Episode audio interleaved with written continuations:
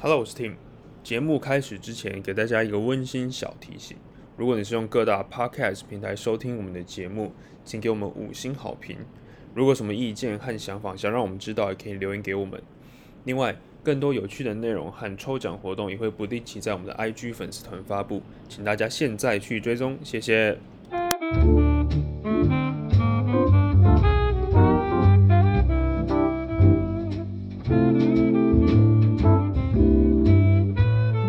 欢迎回来商潮，我们是一个商业 podcast，每集节目邀请各行各业的专业人士和意见领袖，跟我们聊聊有趣的小故事和产业现况。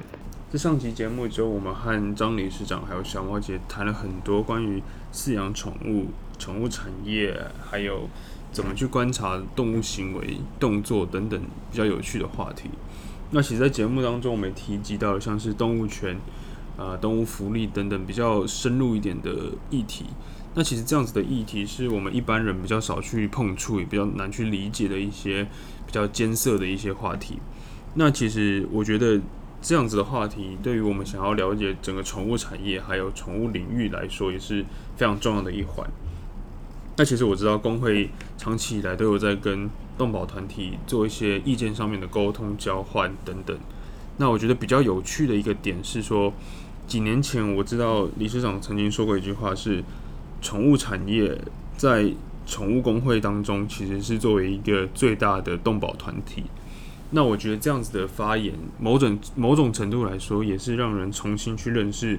工会的组织以及成立工会这个目的的精神何在。那我觉得这样子的言论也是非常有趣，所以我想请理事长在这边是不是可以跟我们更进一步的去描述跟阐述说当初讲这一句话的意涵跟意图会是什么样？谢谢。十多年前曾经在公开的场合是啊、我就讲说我们是最大的动保团体，啊嗯，当时我讲之一啦，是啊因为我不能去呃去漠视或者去认为说这个我们只是唯一的啊、最大的团体，对，但是真的呃就是在动保法啊八十七年立法到现在为止，我们知道动保法第一条载明的其实并不是只是保护动物，是我想，第一条你的八个字，其实前面的四个字其实尊重生命。是换言之，今天基本上代表说，今天只要是动物，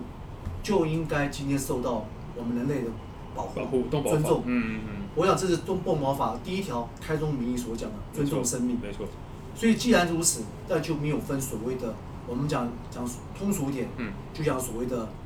品种犬或者所谓的米克斯。嗯，我觉得它只要有生命，我们都应该尊重它、保护它、爱是惜它。是是是，我想这是最大的啊，最重要的。那今天，因为我们刚刚前面也讲过，工会确实啊，我们的整个在整个所谓的呃组成也好，规模也好，确实以目前的以台湾来讲，产业界来讲，确实我们是最大的没错没的错，部分。嗯啊所以我觉得我为什么会讲说我们才是最大的动保团体之一？我想这是因为这样的原因啊由来，我想跟各位解释一下。那确实，呃，身为最大的动保团体，但是我一直很很觉得非常的惋惜啊，也非觉得非非常的无奈的嗯感受是，呃，我觉得我们的产业正处于正处于一个外强啊中干的是一个一个一个一个是嗯尴尬的一个一个一个局面，啊、对局面，怎么说呢？我想为什么要外强？嗯我们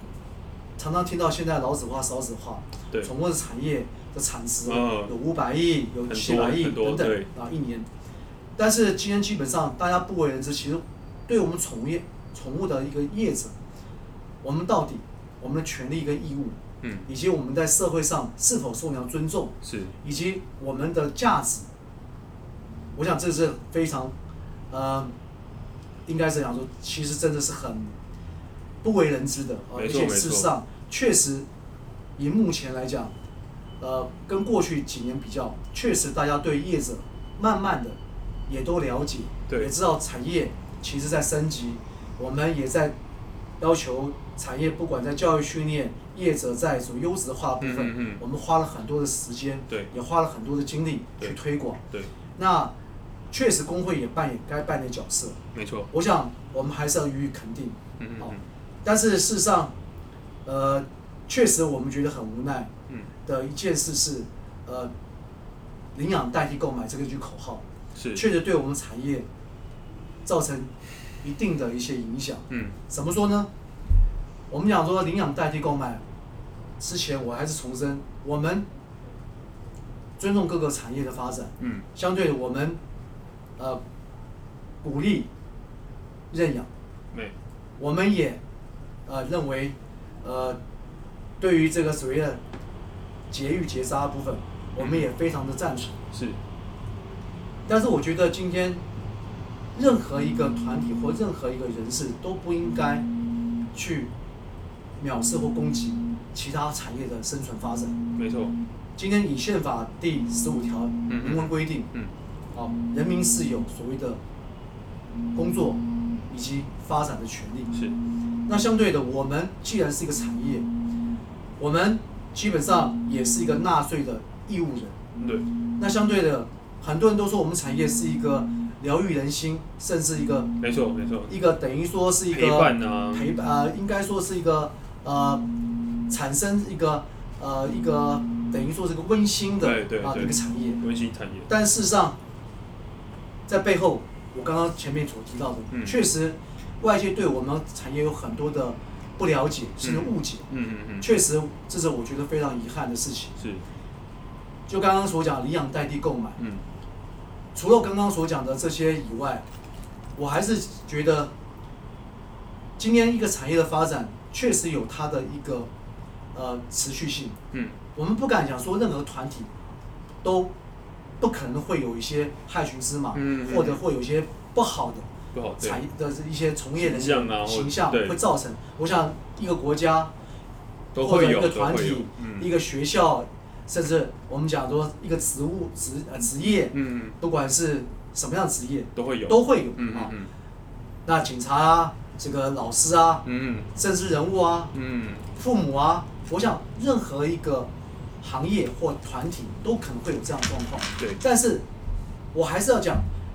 因为今天动保法应该是让所有这些物种啊，这些有生命的这些动物，动物嗯只要它是因为人类的家庭进入以后，我们希望给它一些关心、照顾以及在这方面陪伴，嗯因为它对我们是一个最忠实的朋友，所以对我们应该要好好的照顾它，没不错不离不弃。嗯嗯嗯但是问题是，对我们而言，我们会觉得很不公平。是，我们的从业人员其实要成为一个从业人员，他必须要经过很多很多的重重关卡。我不必须不会演讲，动保法应该是全世界，嗯台湾动保法应该是全世界最严苛的、最严格，最严格、最严苛的啊。嗯嗯这个我相信，只要当时在制定动保法的这些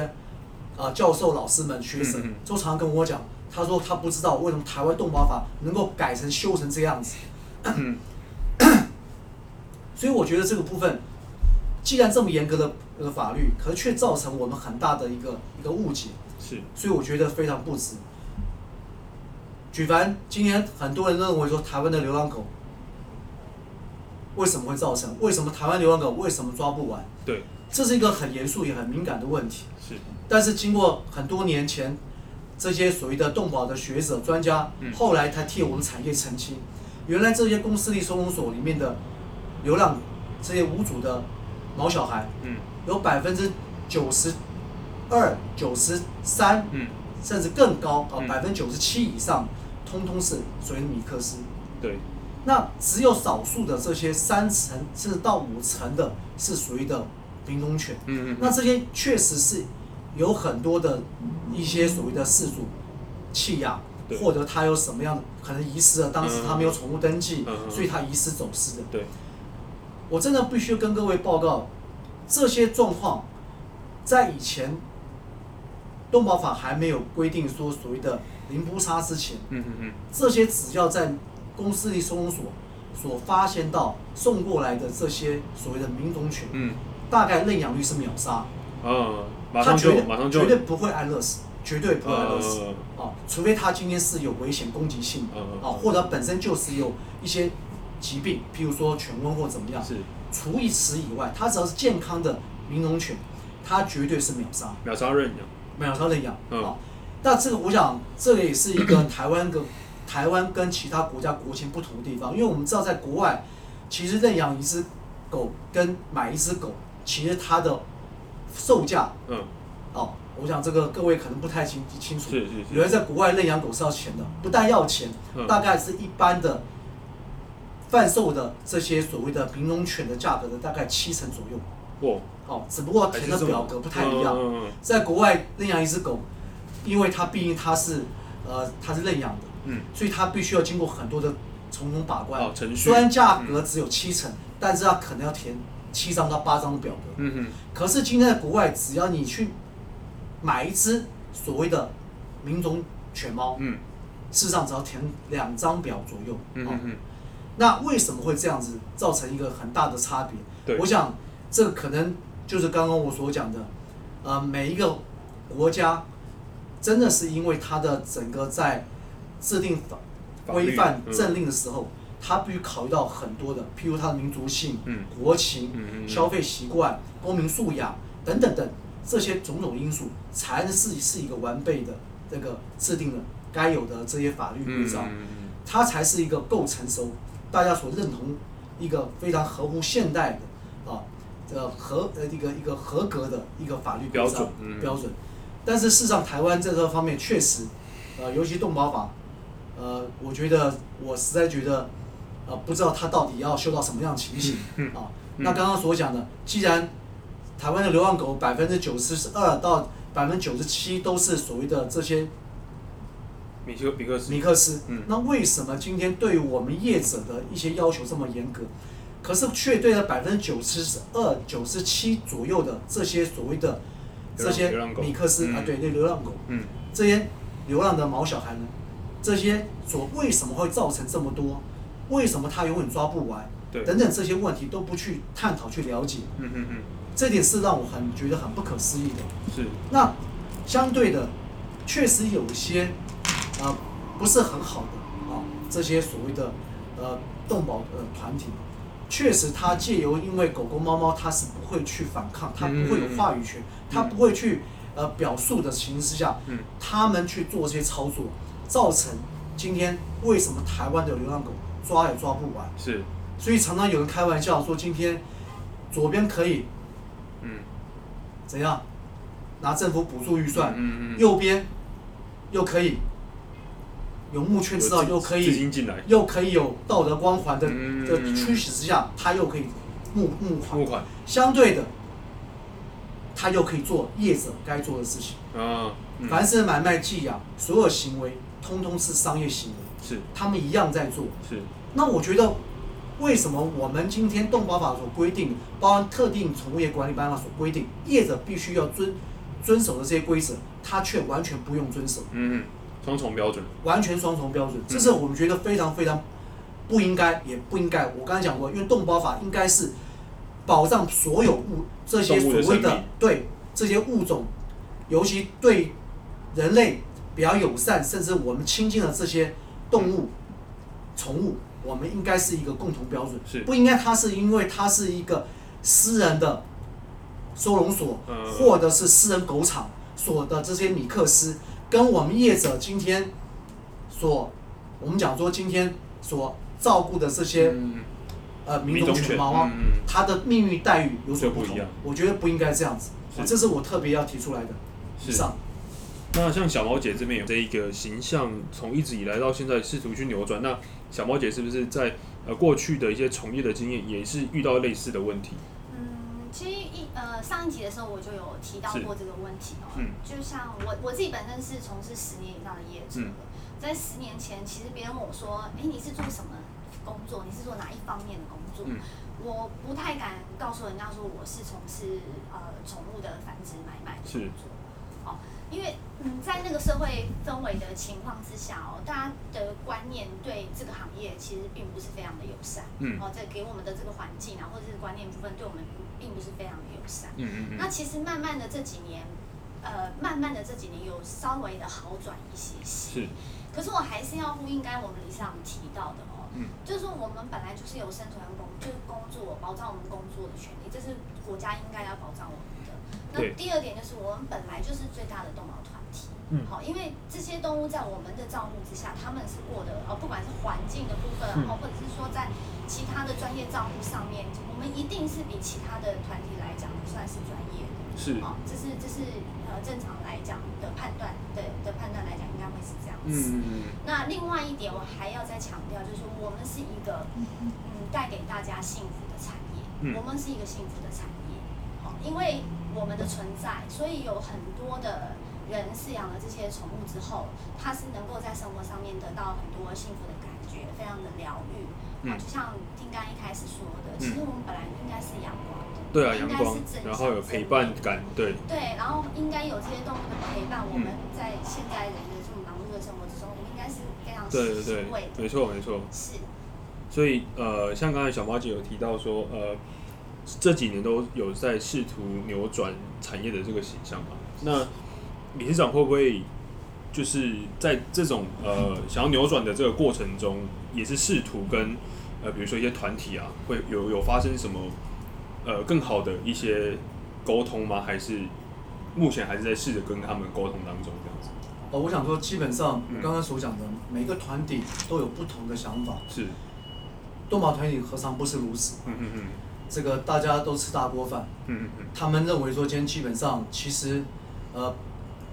这个也许方向是一致的，但方式是不一样的。哦、我们觉得我们都是爱宠物，没错没所以我错，们彼此尊重，对，所以基本上我我觉得有我们跟很多动保团体的互动其实畅通是好的，是 OK，因为我们觉得我们都是有一个共同的方向，就是我们对宠物、对动物是是友友善善，嗯是希望他们更能好。对，他希我们也希望今天就好像嫁出去的女儿一 样，我们希望非但不退货，而且基本上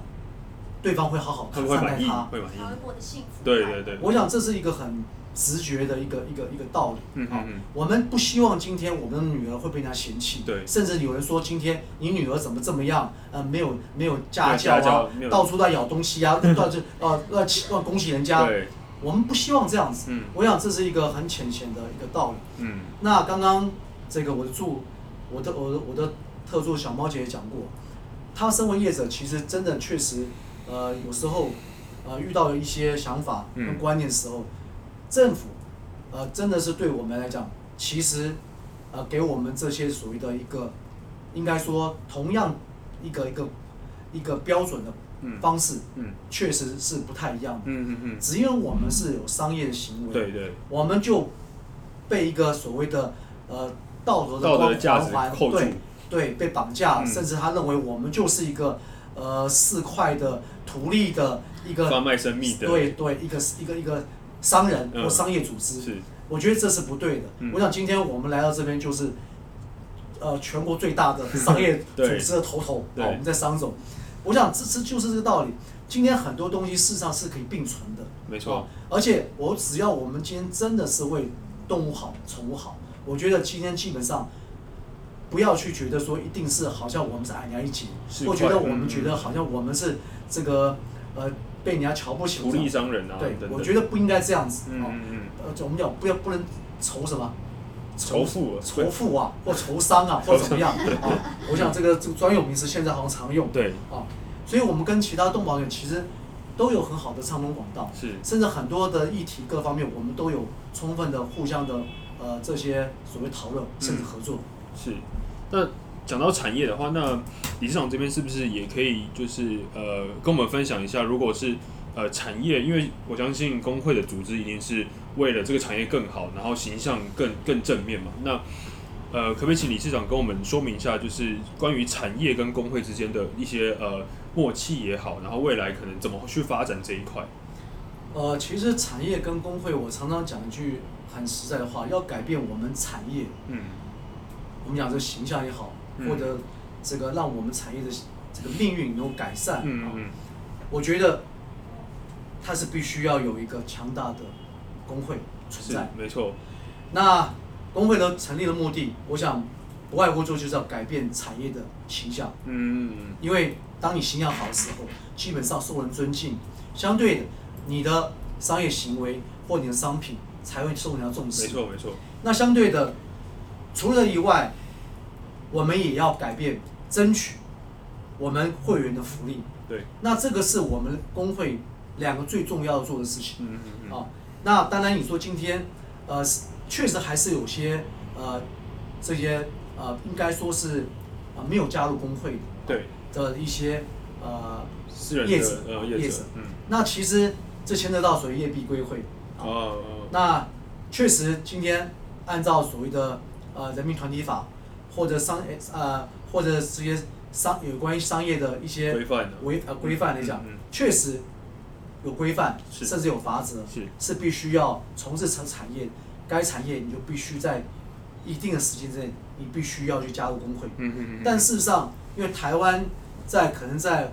我看看怎么讲，就可能在人权方面是比较比较特别吧，嗯啊嗯嗯所以特别是说它可能跟你要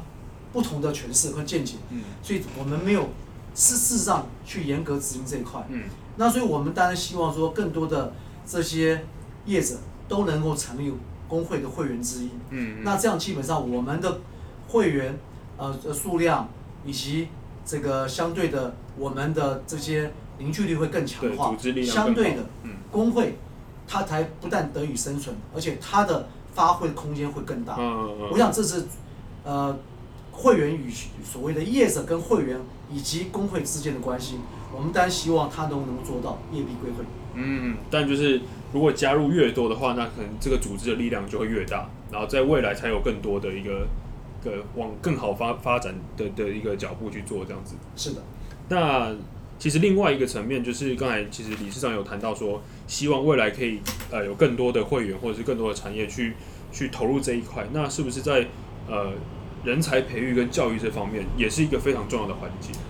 呃，是的，我想说这点是我们呃工会最近一直很很努力的。嗯我想从这个我们后来才知道，这个呃台湾就是我们自己呃针对这个教育部这边，我们针对所谓十二年的国教，是也是初次把所谓生命教育的部分啊，我们纳入在里面。生命教育是是指啊、就是等于尊重生命、生命教育啊、哦那因为我们是，当然这个部分来讲，不见得是针对宠物这一端，可嗯是必须人与其他物种能共同和平相处，确实这是也是很重要的。是是我刚刚有提到过，如果今天你家养宠物，基本上你的暴力行为以及家暴的部分是减低的，是降低的。是是是啊我想这是人格特质的信仰跟培养培养，嗯它是有宠物事实上潜移是默化在是有很大很大的作用在。嗯嗯嗯那所以说这部分以外，我们针对我们的人才的培训以及工会的教育训练部分，其实要成为一个业者，他必须要经过相对的一些所谓的政府的规范啊。举凡今天成为一个业者，他必须，如果他今天是一个呃呃要成立呃一个一个店家的话，他必须要先必须申请所谓的呃特定从业的从呃特宠证。嗯特许宠宠物证啊、呃特宠证申请完了，他才能够去申请所谓的商业登记证，是这是最基本的。对好，那除了这个资格以外，你自己本身来讲，也要去了解产业的发展以外，你必须要先具备，呃，如果你今天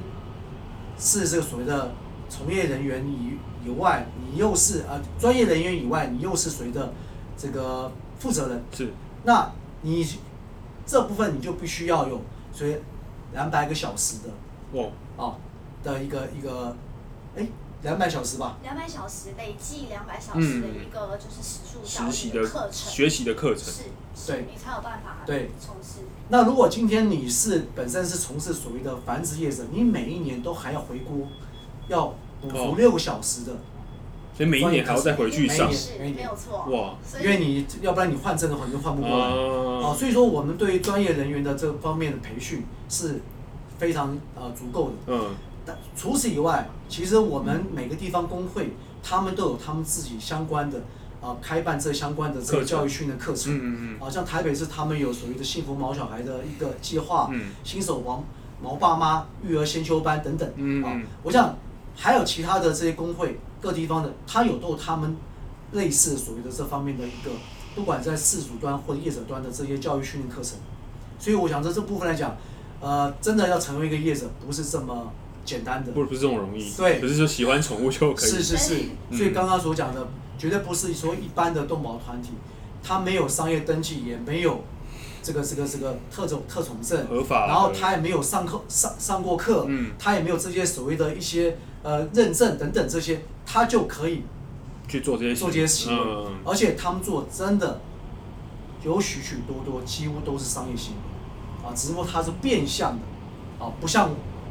就他总是要稍微掩饰一下自己，呃，不是那但事实么上放在台面的对去，做一因为些他还是收费，我这样买装，嗯你有收费，基本上就要盈利纳行税为，有对盈利的行为，你就必须要，所以我讲这个是一个死角，也是一个呃一个一个一个盲点。是我想这部分我也希望政府能够正视这个问题。是是是。那因为宠物产业的在这这几年五年十年的一个很蓬勃的发展，那产值也相对变多。那其实有不光只是市呃贩卖啊，或者是呃等等的一些的专业人士，那可能更多的是在美容啊、用品啊，不管是什么什么按摩精油啊等等上面，也会有更多的呃产值投入嘛。那理事长是不是也是很乐见这样子的，就是连带的这些产业一起一起发展的这种现况？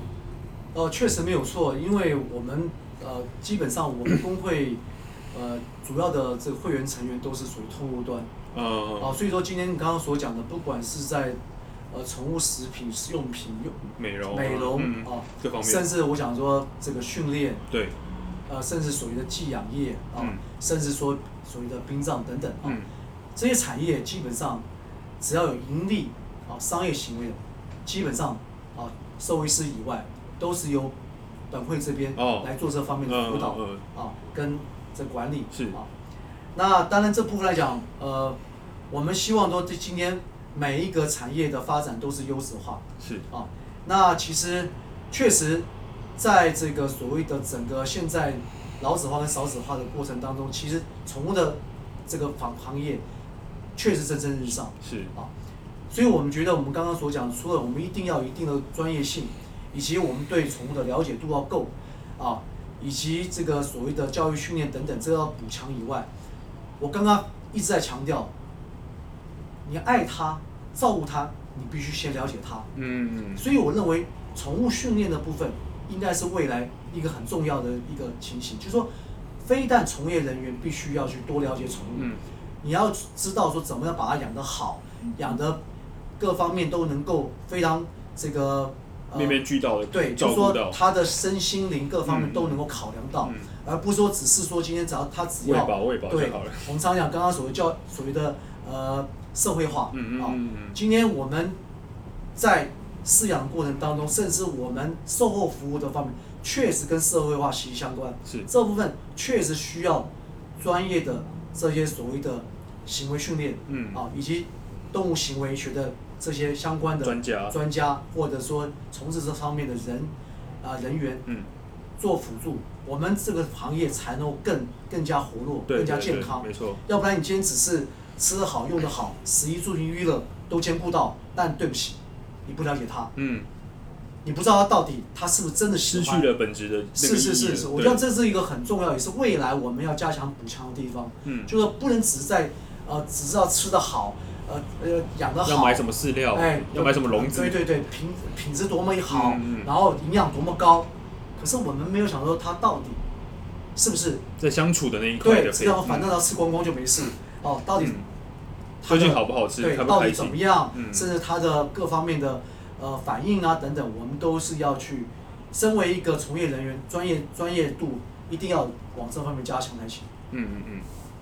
好，那其实节目的尾声也呃，理事长这边也提供了一些呃有趣的问题，可以当做我们节目最后的抽奖活动。那是不是请小猫姐这边跟我们呃讲一下题目来考考我？好啊，那呃，我我今天有五个题目，是，对，那但是其实题目不不算难，啊嗯嗯就嗯，是如果有养宠物来讲的话，应该大部分都会知道答案。嗯嗯嗯好，那我就从第一题开始了。好，呃，合法的宠物登记啊，需要年满多少岁才可以做这个登记的动年作？满二十岁，哎，答 对了，我乱们看乱猜到，乱猜到，好，那第二题是，嗯呃，不管是猫猫狗狗哦，除了每年施打预防针以外，嗯，那它还需要每一年必须还是要施打什么疫苗？疫苗，嗯，这题这题比较难，这这个题呃稍微难一点，对对但对是其实是有法规规定，就是每一年还是要定期施打这个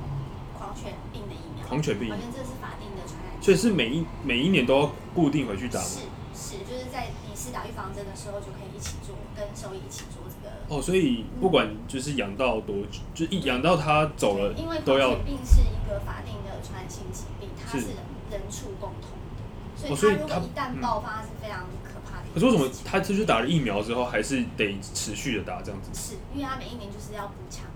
在哦狂犬，病有点像我们之后可能那个嗯，就像新冠病毒新 冠病毒这个呃，疫苗是有点类似的了解情了况解这样，子。好，好，哎、可是我们现在可以讲答案吗？还是要让听众们来？可以啊可以讲答案可以讲答对案。好好好。那呃，搭乘大众运输工具的时候，宠物可以牵着绳子牵着上车吗？可以吗？可以吧？可以吗？诶可以其实。正确答案应该是不行不行嗯的 哈，因为呃，大众运输工具它还是有规定，就是必须要提篮，然后还有头头啊手都不能露出，比较严格一点。有尺寸规定，对，它有有尺尺寸寸的哦，所以规格像如果是背着也是可以，背着可以，就是不能让它自由落的地不然它就是一定要在一个东西里对面对。对对。对哦，它不能。走来走去。不能落地。啊，了解。那第四题是，嗯如果看见工作犬或是导盲犬在执勤的时候啊，你可以上前喂食，或者是说逗弄。哦，这应该不。行。哦，这个应这该好大像家是就是对大家都知道的一个。对，刚才理事长的讲知，识理事长有讲到那个嘛，就是不能随意饲养是动物，这个应该是同一个道理，喂食喂食哦，喂喂食食喂食同一个道理喂。嗯嗯，那最后一题喽，最后一题是刚才李尚有提到，是好、我们特定宠物业的那个繁殖的专任人员啊，每一年需要进修多少个小时？哎，我记得是两两百吗？诶，不对，呃，那个是从业，哦但是我从是业后续追加的六小时每一年对都要哦拿六小时六小这时两百是累的数的计，哦累计课程了解了然后解。六小时是只有繁殖业，只有繁殖，繁殖跟繁殖从从业人员，因为我们繁殖买卖寄养，嗯我们产业有分很多很多区块，是寄养就是宠物旅馆，做哦宠物旅馆寄寄住宿寄养，哦，哦买卖就是真的是在贩售的贩售，那繁殖它专门就是要让它培育培犬育猫，哦，培育所以有猫分是育种这个三个基本上三个基范本上这个领域这样子是。是是。 OK，好，那我们今天很感谢呃张理事长还有小猫姐一起跟我们聊聊关于宠物各方面的知识。那我们下集再见，拜拜。谢谢大家，拜拜。谢谢本集节目由野木鲜食赞助播出，我们将和野木鲜食合作，在 Facebook、IG 粉丝团上进行抽奖活动。本次抽奖活动的问题是：如果看到导盲犬或工作犬在执勤时，可以上前喂食吗？如果想要抽到精美小礼物的朋友，请至 Facebook 粉丝团留言答案，并 tag 一位好朋友进行抽奖。更多抽奖的活动和资讯都会发布在粉丝团上，请大家现在去追踪，谢谢。